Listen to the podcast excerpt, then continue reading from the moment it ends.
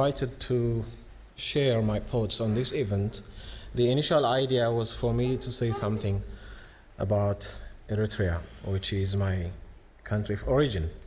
And then I said, uh, instead of talking narrowly about a single state, why don't um, try to make it a, a, bit broader in the context of Horn of Africa, and then from there, maybe I can um, pay some more attention to Eritrea as a specific country, and then try to uh, uh, discuss the challenge of peace and security in the Horn of Africa. So that's what I will be trying to do uh, this afternoon uh, with the topic of my presentation as the Horn of Africa between endless wars and compassion fatigue.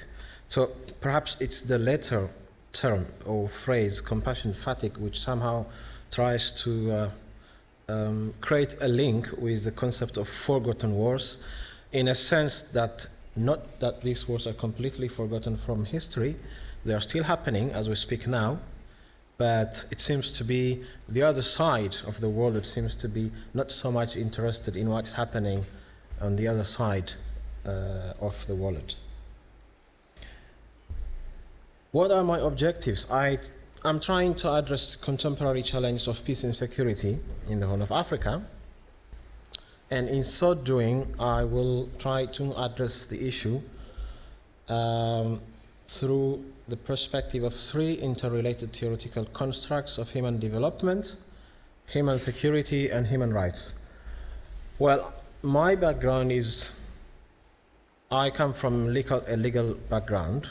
I studied law, but sometimes it's difficult to address or speak about peace and war from a very narrow perspective of law or international law for that matter. So it's one attempt of trying to address the problem perhaps from interdisciplinary or transdisciplinary perspective um, by trying to use other theoretical frameworks. So my main area is human rights, as I said before, but what do we do? What do we get from other related disciplines like human development and human security, or concepts, if not necessarily independent um, academic disciplines? Then I will try to suggest some practical recommendations aimed at fostering lasting peace and security in the Horn of Africa. Uh, in a sense that it's not only theoretical exercise, but what's happening at the ground level is also important. Um, just basic information about the region. Well, of course, uh, many of you know this, I assume. The region consists, at least in, in its traditional context, it consists of the following countries Djibouti, uh, Eritrea, Ethiopia, Somalia, and the newly independent South Sudan and Sudan. Um, most people may ag agree on the following assumptions that the Horn of Africa has remained for many years or decades as the unremitting bedrock of armed conflicts, which also means a region acutely deprived of non military solutions to its underlying problems. In fact, David Shinn, for example, uh, one of the leading experts on the region, he says this region of the world is the most conflicted region in the world since the end of the Second World War. There might be many other places in the world which have seen war and armed conflict every now and then, even with much more um, numbers of casualties, deaths and wounded, destruction, and etc. But in terms of the frequency of conflicts, the Horn of Africa remains a hotspot. This region, none of in its modern history has seen a time where no incident of armed conflict was taking place, at least in one of the, the countries of the region. As we speak now, there is, right now, there is armed conflict in South Sudan. Um, there is in and off instances of armed conflict in Somalia, so to speak. And in Sudan, we are also witnessing a new upsurge of violence in the old Darfur region of the region, uh, which at some point was described as a situation of um, genocide. So, by focusing on the incidence of continuity of wars, I will also try to discuss some development and security indicators of the region, as I said before, in terms of the three interrelated concepts. And uh, by discussing Eritrea as a particular case study, I will try to conclude by emphasizing on some important uh, concluding remarks. Um, if we look at the history of the endless wars of this region, we have, for example, uh, at least from the 1950s, the biggest war of the region was the War of Independence waged by Eritrea, my country of origin, against Ethiopia. Um, if we look into other regions, we have the history of uh, long time civil wars of Sudan since the 1950s, uh, including the genocide of 2003 and 2004. Then, of course, the perennial civil wars in uh, the failed state of Somalia. Perhaps another major conflict was the 1998-2000 border conflict between Ethiopia and Eritrea. In spite of its formal resolution in 2002, there is still a pervasive stalemate between the two countries. So effectively, there is no peace between the two countries now. That's why some people like uh, Martin Plaut say this region has a habit of taking all observers by surprise. When you think that wars have been ended peacefully or resolved on the table, then you see again another form of armed conflict taking place in one of the regions, in one of the countries in the region. That's why it has produced a surplus of academic literature. If you go to peace and conflict studies, um, international law, international relations, development studies, and etc., you will find a surplus of academic literature on the Horn of Africa. But perhaps the other side effect, the very negative side effect, is that it has also resulted a, sense, a certain degree of or sense of compassion fatigue on the side of the international community. I use this phrase, I borrow this phrase from uh, Ramesh Thakur, uh, who is a professor of international relations of an Indian origin. In the context of global challenges and threats, he says, we will get so used to unspeakable statistics that they will cease to shock humanity any longer. So we will have to look for unusual, unusually shocking instances to get our attention attracted to what's happening at the ground. So I believe that's, that's again to come back to the uh, initial remark I made before. It's in this context that I feel the conflicts of the region have been forgotten from the agenda of the uh, remaining uh, part of the international community. It's important to look into some development into indicators um, in a sense that it's not easy to just look into the issues from a very narrow perspective of human rights. If we look to the Human Development Index of UNDP, which is one of the most widely cited reports, the regions of the country, the countries of the region has have yeah, overall very low indicators. All countries of the Horn of Africa, their human development index is below the regional average of sub-Sahara countries. It's also below the average of other least developed countries in the entire world. You can see the figures of Djibouti, for example, with 0.445 compared to the average, regional average for sub-Saharan Africa, which is 0.475. And uh, the other pictures also do not show um, promising uh, yeah, statistics, with the lowest in the region being that of Eritrea with 0.351. Uh, another indicator I use in my analysis is the failed states index, which is prepared by the uh, Fund for Peace. The countries of the Horn of Africa, they make part of the 25 most fragile states in the world. And of course, Somalia is always the epitome of the failed state. I admit that there are controversies on the very definition of uh, a failed state. What's the definition of failed state?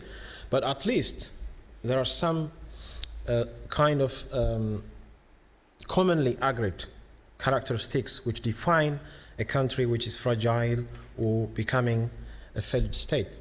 So the situation is described as a condition when a government cannot or will not deliver the core functions to its people, such as security.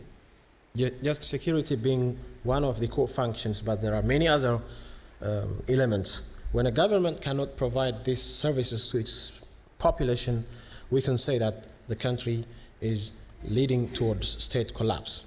And the longer this deficiency persists, then the higher uh, the dangers of becoming a failed state are. Uh, just going back to the uh, previous uh, slide, I would like to indicate that all countries in the region are in the warning or the alert level of the uh, um, failed state index. Of course, with varying degrees of state fragility. Now, uh, just to clarify the interrelationship between the three concepts development, security, and human rights, why are they relevant for our discussion? And what do they mean? What do we mean by development or human development or human security and human rights as, as concepts? Uh, in my approach, I believe the very definition of human security also explains human development and human rights because in that definition we have a very clear link between the three elements. Uh, experts, or at least the Human Security Report of 2003, defines the concept of human security as a concept, uh, a concept which is interested on the protection of the vital core of all human lives in ways that enhance human freedoms and human fulfillment. So, in this definition, we have human freedoms as representative of human security, uh, I mean human rights, and human fulfillment as representative of the concept of human development. Um, of course, in its broader context, human development is also concerned with the well being of the individual in terms of or in the context of sustainable economic um, growth. And in, again, in very broad terms, what do we mean by human rights? It means fundamental rights, freedoms, and entitlements belonging to all human beings. Now, going back again to the very definition of human security, we will see the link in the two uh, important phrases or terms captured within that uh, definition of the term. Um, the importance of human security can also be understood by expanding the discourse a bit uh, and to just to get some more insights from the works of uh, Amartya Sen and uh, uh, other scholars who have explored the idea of human development in a very uh, uh, thorough academic exercise. So human security can also be understood in that context. As opposite to traditional conceptions of national security, human security focuses more on the individual, not the state. Uh, so it's concerned with the security of the human person.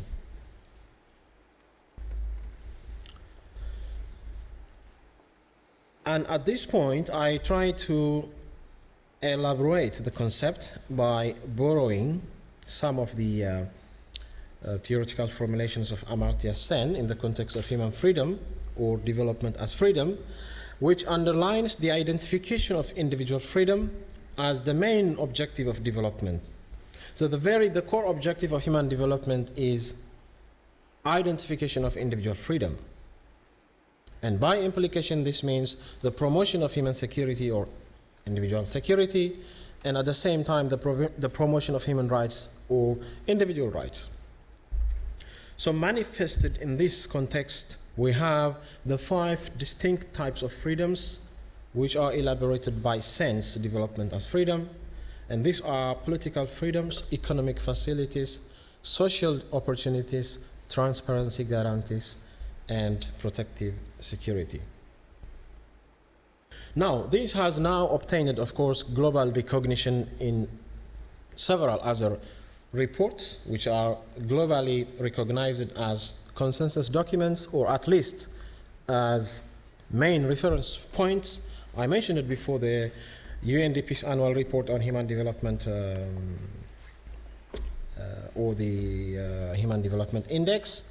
We also have the report of the International Communi- uh, Commission on, on Human Security, and at the same time, the report of the UN Secretary General, some, uh, in, in, uh, known as in brief as In Larger Freedom. All these international consensus documents or reference points have taken the concept of human security to a level where we can say it's becoming well, it may, it may not have reached a level of international norm, guiding international norm, but we can definitely, definitely say that it's becoming a very core, important element of international discourse on security, development, and rights. Now, um, I mentioned before, human rights as a concept alone is a bit narrower but also in the context of developing countries, it's also very controversial because there are always these accusations of cultural relativism. A number of developing countries portraying the concept of human rights as an ideal coming from the Western world, inspired by Western values and incentives or inclinations and etc. and etc. I believe the interrelationship, trying to relate human rights, trying to create interrelationship between development and human uh, security somehow diffuses the perception that we see from the rest of the world in the very concept of human rights. So the relevance of this to the Horn of Africa is better understood in terms of the critical challenges we see in the region. Well, one assumption is that governments are crucial, and I agree, most of you um, will agree with me in this. Governments are crucial to the enabling environment for the elimination of the major cause of vulnerability. If there is no sustainable political environment in any given country, all the objectives of human development, human security, or human rights cannot be improved or cannot be achieved. Um, so, in that sense, a region which has been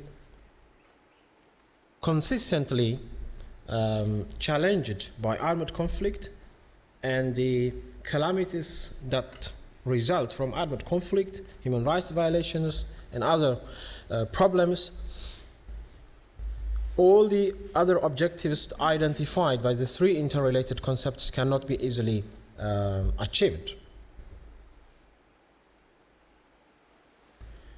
So conflict uh, in the region has been taken in recent years. Um, for example, as I mentioned before, the South Sudan conflict, which happened, which started in December 2013, uh, which is still happening as we speak now, in spite of a peace agreement that was signed before about a week or 10 days. And few days after that, the parties who have signed the ceasefire agreement, we're accusing each other for violating the, uh, the very peace agreement or the ceasefire agreement that was signed just two days before the, uh, before the incident. Uh, by the same token, the conflict in Darfur, Sudan, is also taking a new um, upsurge of violence as has been seen since February 2004. So the prevailing political situation in most of these countries in this region is that is antithesis to the over uh, the overarching objectives of development, security, and human rights. Uh, I've been given already of the remaining time, uh, which is uh, uh, not more than five minutes. So I'll try, maybe I'll have to speak, uh, to skip some of my slides and try to finish in the next few minutes. Why do we focus on Eritrea as uh, a, point, a, ma- a major problem from the entire Horn of Africa? I think if we look into the history of armed conflicts in this region, Eritrea unfortunately takes, or all countries take their own blame, but Eritrea seems to be uh, playing exceedingly destabilizing role in the entire region for a number of reasons. But from the several factors, uh, I would like to I would like to emphasize on the fact that the government in Eritrea has been actually supporting a number of armed groups in the region, in Somalia, in Sudan, in Ethiopia, at least to say, uh, to mention some of the few examples. Internally, the country also has one of the worst record of human rights violations in the, uh, in the entire region, but even as compared with other countries in Africa, with the United Nations Human Rights Council describing the situation as systematic and widespread. And internationally, the country has, has also grown into a pariah state uh, in the sense that it has suffered pervasive isolation from regional and international forums such as the African Union and the United Nations Security Council. So, my argument is that ensuring peace and security in, in, in at least in, in Eritrea to some extent may also contribute significantly to the entire co- uh, conflicts in the Horn of Africa. As I said before, in many ways, the government, the Eritrean government, is involved directly or indirectly in several of the conflicts that are taking place in the Horn of Africa.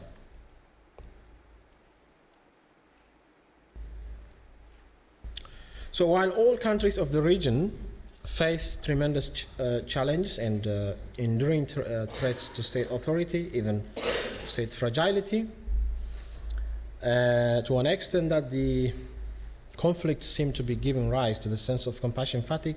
I mentioned it uh, in my previous um, slides. All the prevailing uh, political situation in the Horn of Africa is definitely antithesis to the over to the uh, achievement of the overarching objectives of the three interrelated concepts.